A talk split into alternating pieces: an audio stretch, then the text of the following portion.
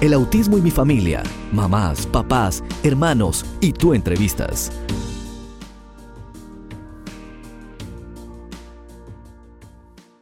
Y bueno, ya estamos aquí en Hablemos de Autismo con Silvana Armentano, porque hay esperanza. Qué bueno que es traerte buenas noticias y siempre traer una esperanza. No importa el diagnóstico que tú recibas, siempre hay una buena salida para cualquier situación.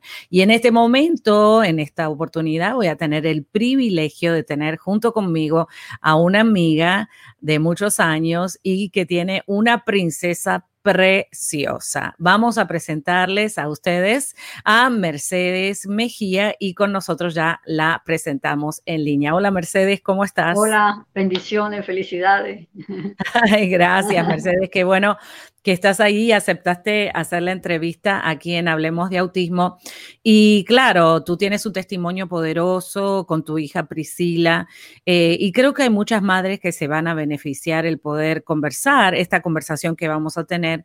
De, de, poder traer esta esperanza, ¿no es cierto? Como tú pudiste salir adelante con un diagnóstico que básicamente se lleva de por vida, que es el síndrome de Down. Así que quiero que nos cuentes un poquito, Mercedes, cómo reaccionaste cuando el médico te dijo que tu niña venía con síndrome de Down. ¿Eso lo descubrieron antes o lo descubrieron después? Contanos un poquito la historia.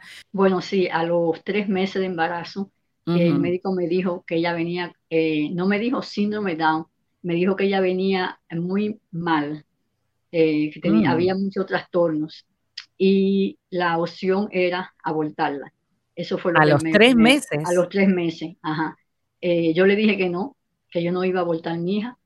Eh, y él, él siguió insistiendo en los demás exámenes que siguieron.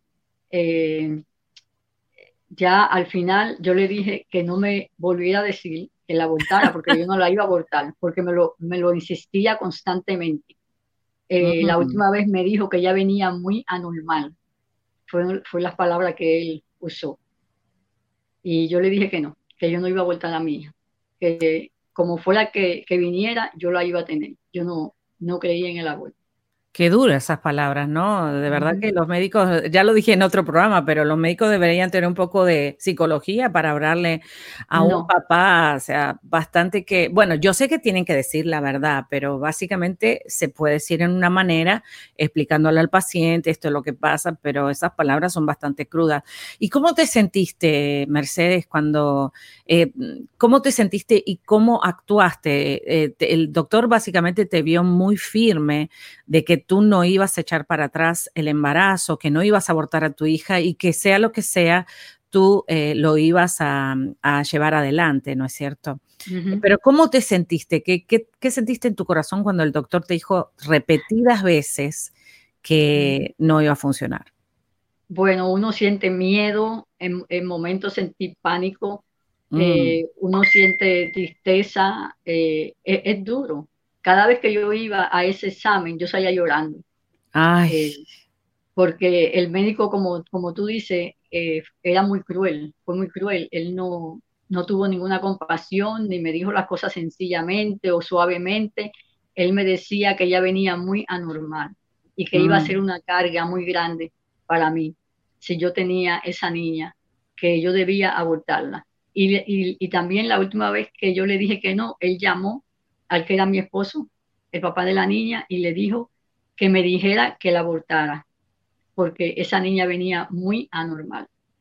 Esa fue una palabra que usó. ¿Y él fue el que te hizo el parto o fue otra persona? Ah, no, no. Yo tampoco lo dejaría. Eh, él era, de médico, ¿no? ¿O qué? Él, era el doctor de, de la, eh, de, los, de la técnica, a donde me, iban a, donde me hacían los exámenes. Él era el ah. médico de esa, de esa área. Ajá. ¿Y quién era tu ginecólogo o tu ginecóloga? ¿Qué te decía la ginecóloga? ¿O no había en esa época? ¿Hace cuántos años atrás estamos hablando? Estamos hablando de 20 años, ella tiene 20 años ya. Eh, eh, la ginecóloga, eh, yo le conté y me dijo que tuviera mi hija. Me dijo, esos niños son unos niños muy especiales y si tú la quieres tener, tú vas a poder llevarla adelante. Wow, qué lindo, ¿no? O sea, las mujeres tenemos otro, diferente. sí, otras, otra manera de ser completamente diferente a, frente a una dificultad como esta, que obviamente no ha sido fácil, pero tú te sientes orgullosa y feliz y, completamente convencida que hiciste lo correcto, ¿no? Sí. Eh, que hiciste lo completamente correcto. Pero bueno, oh, vamos a, contarles qué fue cuando tú la tuviste por primera vez en tus brazos a Priscila y básicamente, ¿qué fue que sentiste cuando la pudiste ver? ¿Te la dieron inmediatamente? Contanos un poquito porque queremos como que estar ahí, ¿no? Sí, ella fue cesárea porque yo no dilaté y eh, en el momento me la enseñaron, en el momento que la tuve, pero yo estaba media dormida, yo no la vi bien.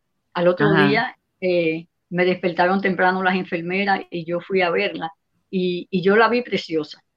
Ella es una bebé bella. Yo dije, esta niña no tiene nada, está, está bella. Es que es bella, es hermosa. Está preciosa. Mira qué bien, pues, pues qué lindo. Y, todavía la sigues viendo así, ¿no? Porque oh, sí, sí, esa, esa es mi princesa, ese es mi bebé. Imagínate tú, qué cosa más hermosa. Bueno, vamos a contar entonces un poquito, vamos a mostrarla, ¿no? Eh, y eso es lo en vivo y en directo, que sí se puede lidiar con el síndrome de Down. Y obviamente después vamos a contar un poquito de las cosas que tuviste que hacer, las terapias y todos los tratamientos que ella fue andando y cómo tú eh, la fuiste ayudando para llegar a ser lo que es hoy, ¿no es cierto? Vamos a ver aquí en una de las fotos de Priscila, déjame buscarla, vamos a ver primero cuando ella es bebé. Mira, mira, mira qué linda esta foto, ¿no es cierto? Cuando es bebé, y sí, hermosa, la verdad que Priscila, hermosa de niña, y acá con el, el batón de graduada, wow. Ya, este, este, año, este, este año, de, de, escuela superior, de escuela superior. Imagínate tú, y el médico quería, o sea, y el especialista en, los sonogramas y todo eso, quería que tú mataras el propósito, mataras el propósito eh, que había en la vida de Priscila. Mira qué linda de bebé y de, grande, ¿no? Pues me dice que tienes 20 años y ya se graduó, me imagino toda orgullosa ahí recibiendo su, eh, su diploma. Qué linda está, la verdad que está preciosa. Gracias. Y pues una bendición poder verla ahí. Mira, y vamos a ver otra foto, aquí está contigo. Mira, qué hermosa, las dos igualitas. Gracias, vestida de rojo las dos. Sí, de rojo las dos y ahí creo que está vestida de rosa con su pelo largo, hermosísima. Y la simpatía que ella tiene, ella es un amor, es bellísima. Pero le, gusta modelar. ¿Eh? Le gusta modelar. Ah, por supuesto. Ella es, es toda una artista, qué linda. Y mira, eh, Mercedes, contanos un poquito qué tipo de terapias tuviste que hacer con ella desde el principio. Mira, ya tenemos gente conectada que te saludan, me saludan a mí, te saludan a ti de otra emisora. Mira qué bien. Tenemos aquí también a mucha gente conectada. Obviamente hay algunos que escriben, otros que no. Y algunos ponen carita con la boca abierta como diciendo, mira oh. esto, ¿no? Como si, ¿qué es lo que está pasando? Que sí se puede. Sí se puede, Claro. Contanos un poquito entonces, ¿cuáles fueron los desafíos cuando ella nació, después te la entregaron y qué tuviste que hacer eh, inmediatamente para poder, ella, ella caminó bien, habló bien, ¿cuáles son los desafíos, tres desafíos importantes que tuviste que vencer? Bueno, en primer lugar, cuando ella nació, eh, el, que el papá fue al hospital, el médico le dijo a él que ella no iba a caminar ni iba a hablar y yo le dije, no, ella sí va a caminar y ella sí va a hablar. Eh, yo no recibí eso, gracias a Dios. Y de ese, bueno, yo oraba por ella desde que estaba en la barriga. Claro. Eh, y después que salió igualmente eh, de bebé, a ella se le notaba más las facciones de autista. Y yo le ponía las manos. ¿De yo decía, de síndrome de Down? Ah, perdón, perdón, de síndrome de Down. yo le ponía las manos a ella, yo decía, esta, eh, eh, estas facciones cambian. Eh, mm. ella, es una niña normal. Yo hablaba la palabra sobre ella constantemente. y, y, sí, ella tuvo que tomar, o todavía toma, terapia. ella, cuando estaba bebé, uno la cargaba y ella no levantaba el cuello. El cuello estaba caído. Tuvo que darle mucha terapia en el cuello. ¿Qué tipo de terapia? Terapia como física, eh, eh, papá la ponía, eh, ella iba a una, a una agencia a, a, terapia, pero en la casa también ellos le decían que se le hiciera para acelerar el proceso. Y como yo trabajaba, papá la ponía en las piernas y, le levantaba el cuellito y se lo movía hacia adelante y hacia atrás. Y eso le dio fortaleza en el cuello. Eh, ella caminó a los dos años, ella no caminó como un bebé regular, eh, pero caminó y camina. Eh, ¿no?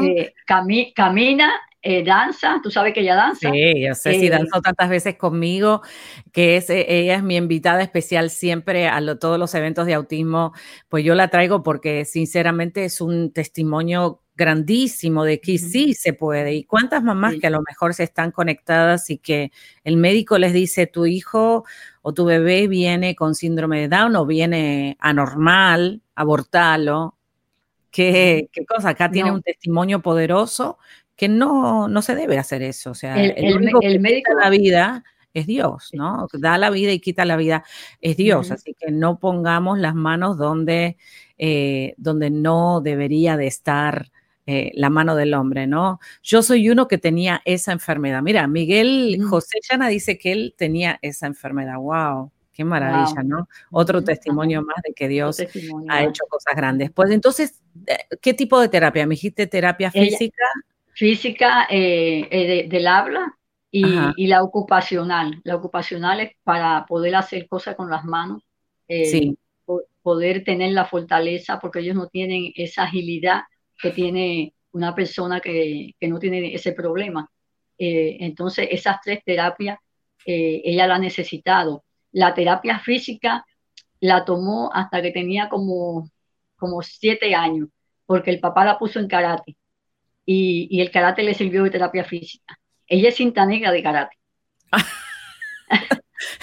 Yo me río porque imagínate tú, eh, eh, si tú hubieses escuchado la voz de esa persona, mira todo lo que se hubiera perdido, ¿no? O sea, no solamente una vida, sino la experiencia de verla funcionando, de verla graduarse.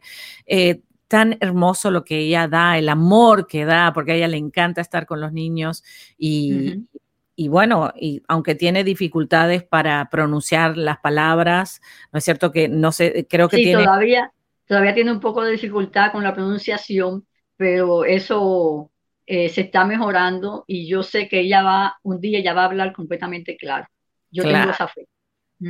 Así es. Y ah, Mercedes, una pregunta. Y eh, tú dijiste que tú trabajabas y gracias a Dios continuaste tu vida, pero hay algo que me mandaste que es la fotografía de tres libros. ¿Cómo puede ser llevando a terapia a tu hija, trabajando y me imagino que cocinando y atendiendo a una persona especial como Priscila que necesita atención especial, que la agenda es especial, que la economía alrededor de Priscila es especial? Todavía tú escribiste tres libros. ¿Cómo va a ser? Lo voy a mostrar en cámara para que nos cuentes un poquito de cada uno. Eh, y bueno, sé que el más reciente es La paz que necesitas. Sí. ¿Y em, cuál fue el primero que escribiste? El devocional. El primero fue el devocional. El devocional de poder y eh, dice leyendo y confesando a la, luz de las, escrituras. ¡Ay, qué lindo! Y esto era parte de lo que también le decías a, tu hija, ¿no? Que tú dices que, siempre le, hablabas y ahí deben estar las oraciones que le hacías a tu hija, obviamente, y que han tenido un resultado, pues, bien notorio, ¿no? Contanos un poquito de ese libro. Sí, los versículos eh, más clave que, que uno debe de saber y que uno debe de confesar la palabra para que las cosas tomen lugar. Y entonces el Señor puso en mi corazón hacer eh, son versículos bíblicos con confesiones, una palabra diaria para uno eh, eh, inyectarse ánimo en el día, cuando uno comienza el día, para, para uno poder salir ¿Y lo adelante. Tenés ahí, ¿Lo tenés ahí el libro? sí, aquí lo tengo. A ver, ¿y por qué no nos lees una confesión diaria? A ver si quieres leernos uno o necesitas los anteojos. Sí, necesito los anteojos, pero los tengo aquí. Ah, perfecto. Pues léenos uno, porque sinceramente la experiencia que has vivido con, eh, y todavía sigues aprendiendo de todo lo oh, hermoso que Priscila trae a tu vida, es, muy lindo escuchar una, un, devocional de estos. Eh, bueno, escogí el día de hoy, que es julio 13, eh, Juan 8:12. Yo soy la luz del mundo. El que me sigue no andará en tinieblas, sino que tendrá la luz de la vida. Jesús es la luz. Y entonces la confesión dice, yo estoy en ti, Señor.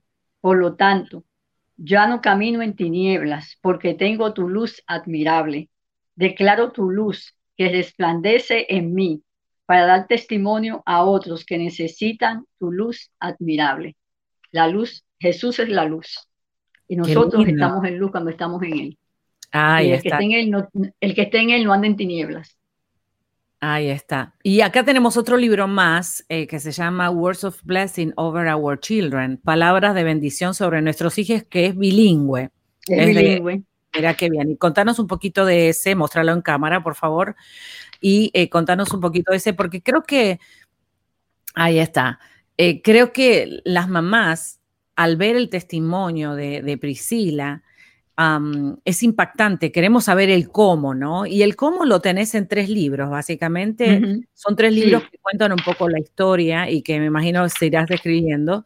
Eh, pero es práctico, ¿no? Es práctico porque uno aplica la palabra de Dios y la palabra de Dios comienza a ser el efecto de acuerdo a nuestra fe. Contanos un poquito Así este Libro. Ok, este libro, eh, la inspiración fue ella, definitivamente. Eh, la, eh, tener un libro para leerle escritura a los niños, escrituras que son eh, claras, que, no son difíciles, para que ellos puedan comenzar a aprender la palabra de Dios. Y yo le, leo todas las noches a ella el versículo del día. El versículo de hoy que tocaría es Filipenses 4:13. Todo lo puedo en Cristo que me fortalece.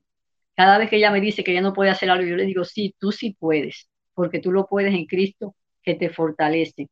Y la confesión dice, yo puedo hacer todas las cosas en Cristo Jesús, quien es mi fortaleza. Y, eso yo se lo leo a ella y ella se lo sabe. Ya cuando yo le digo todo lo puedo en Cristo, ella sigue. Todo lo puedo en Cristo que me fortalece y ella se lo sabe. Maravilloso. La verdad que hay que tomar ese ejemplo y hablarles a nuestros hijos positivo. venimos de una cultura donde se usa tanto decirle a los niños, sos un burro, ¿no? No servís para nada. Y tú, en cambio, lo que haces es decirle, no, sí puedes, sí puedes. En Cristo, con tu fe en Dios, sí lo vas a poder lograr. Y, eso es admirable por el fruto que ha tenido esa palabra que constantemente habla sobre ella y se la hace repetir a ella. O sea, que ella también está creyendo cada vez que tenga una duda, ella puede decir, yo lo puedo, yo lo puedo hacer, con mi Dios lo puedo hacer. Y acá vamos a poner de nuevo la foto que me encanta verla a Priscila. Eh, y aquí cuando se ha graduado, qué linda que está. Muy bien, y contanos del tercer libro, un poquito más del tercer libro, La paz que necesitas. Sí, este libro de La paz que necesitas eh, está hecho especialmente para personas que tienen necesidad de paz por alguna circunstancia, alguna condición, eh, alguna enfermedad, cualquier cosa que le esté afectando la paz, especialmente en este tiempo que estamos. Estamos en un tiempo donde la persona tiene mucho miedo, mucho temor, qué va a pasar, eh, cómo vamos a salir hacia adelante. Pues en este libro puede encontrar respuestas, porque la paz, Jesús dijo que Él dejó su paz, Él nos dio su paz y nos dio una paz que sobrepasa todo entendimiento. Quiere decir que a pesar de la situación que estemos pasando, podemos tener paz en medio de la tormenta. Eh, yo lo he experimentado, lo experimenté con Priscila, y en otras ocasiones que he tenido otras situaciones difíciles, yo he, podido tener paz en medio de la tormenta, porque para Dios nada es imposible y con Dios todo es posible. Así es que no hay nada, nada que pueda apartarnos eh, y separarnos de la paz que Dios quiere que nosotros tengamos. Nosotros podemos tener paz. Así es, y esa paz es preciosa y este libro pues va desarrollando todo el tema de la paz que que sí, obviamente em, necesitamos mucha paz y más en este momento tan difícil mundial que estamos atravesando. ¿A dónde la gente pudiera conseguir el libro? ¿Te llaman a ti? ¿Está en Amazon? ¿Dónde es que está? Sí, están, los tres están en Amazon. Y con el eh, título del libro. Eh, sí, con el título del libro, Sí, con el título del libro o con mi nombre. Pueden, pueden Mercedes F. Mejía. Pongan la F porque hay muchas Mejía. Y, y le sale, va a salir los libros o si se acuerdan de los títulos, La paz que necesita, eh, Palabras de bendición sobre vuestros hijos y el devocional de poder. Eh, ahí está, lo que, voy, a hacer, muy bien, lo que voy a hacer es poner en la descripción del video y también los que están en la radio pueden enviar sus textos para eh, darles el link directamente y que ingresen y lo encuentren en Amazon. Qué bueno todo lo que hemos hablado, Mercedes, pero me gustaría preguntarte, ¿qué esperas para Priscila de aquí a, a 20 años? A ver, ya se graduó, ¿no es cierto? ¿Qué es lo que tú esperas que ella pueda lograr? Porque imagino que 20 años atrás tú decías, bueno, yo anhelo el día de que se va a graduar y ya eso pasó. ¿Qué esperas de aquí para ella en 20 años? Bueno, ella tiene muchos sueños. Ella quiere casarse, ella quiere tener hijos. Así es que posiblemente de aquí a 20 años o antes ya yo soy abuela. Me encantan esos sueños, qué bueno. Y ella tiene sueños, ¿no? Sí, ella eh, tiene qué lindo que ella tiene sueños. Yo la voy a entrevistar un día, aunque la tenga que traducir un poquito, pero me encantaría tenerla en el programa porque es tan simpática y tan dulce. Y cantamos juntas, ¿no? La canción Hija Mía, que a ella le gusta que yo se la cante. Contame. Eh, ella cuando, cuando danza la canción, eh, la canción tuya, Ay, no, me acuerdo cuál es la palabra. La última palabra, esa canción. Cuando ella danza esa canción, ella llora.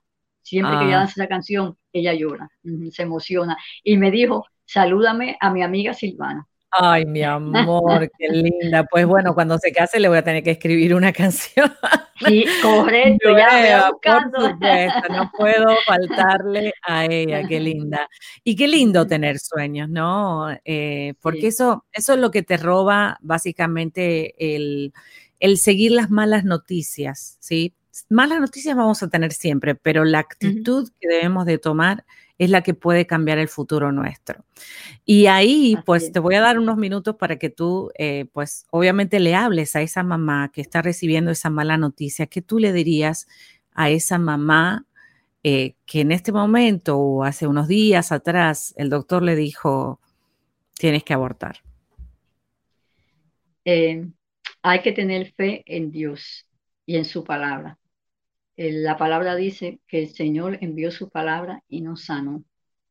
Eh, yo hoy día, gracias a Dios, tengo un, poco de conocimiento de lo que la palabra de Dios dice acerca de la sanidad. Ojalá lo hubiera tenido esos, esos 20 años atrás para agarrar esa palabra. Pero si a usted le ha dado una mala noticia, el médico lo primero que tiene que hacer es no recibirla. Yo no recibo esa mala noticia no es que el médico está diciendo mentira, el médico está diciendo lo que él ve en lo natural, pero Dios está por encima del médico y Dios es el que tiene la última palabra. El médico no tiene la última palabra. Entonces, no se deje llevar de lo que dice el médico. Créale a Dios y ore por su, por su bebé, póngase la mano en la barriga, ore por su bebé y crea las, las, las promesas de Dios eh, para nosotros y aún naciese eh, con la condición, no importa, hay esperanza. Y para Dios no hay nada imposible. Eh, el médico dijo que no iba a caminar ni iba a hablar. Ella camina, brinca, danza, corre y, ella habla. Todavía tiene un poquito de, problema, pero ella habla y se hace entender. Cuando uno no, no entiende lo que ella dice, ella lo explica de diferentes maneras y si no lo escribe, porque escribe bastante bien. Así es que para Dios nada es imposible. Qué bueno. Y bueno, y ese es el mensaje que te queremos dar, mamita, que no te rindas, no importa la mala noticia, el que da la vida, quita la vida, es Dios. Así que no toques a ese bebé porque Dios sabe que tiene un propósito por el cual es enviado a tu vida. Bueno, Mercedes, muchísimas gracias por haber estado con nosotros. No va a ser la última vez, obviamente, ni la primera ni la última, porque sabemos que tienes mucho para dar pero gracias por haber estado. Gracias, gracias por la invitación, bendición. Muy bien, y ahí te dejamos que, que vayas a tus eh, entrevistas y a tus eh, em, compromisos. Y a ustedes que me están mirando, recuerden que estamos aquí en Hablemos de Autismo con Silvana Armentano porque hay esperanza. Y la última palabra, como dijo Mercedes, la tiene Dios. Así que échale para adelante. Y aquí llegamos con toda la información de Hablemos de Autismo porque hay esperanza. Recuerda que para mí es muy importante que te comuniques y que nos envíes tus comentarios. Si estás escuchando desde una radio afiliada o quieres afiliarte, recuerda que este programa es posible que pueda estar también en tu radio emisora. Así que haz las conexiones, suscríbete al canal de YouTube y obviamente mantente Y recuerda que la mejor persona para ayudar a tus hijos eres tú. Tú puedes. Esto fue Hablemos de Autismo con Silvana Armentano. Déjanos tu comentario.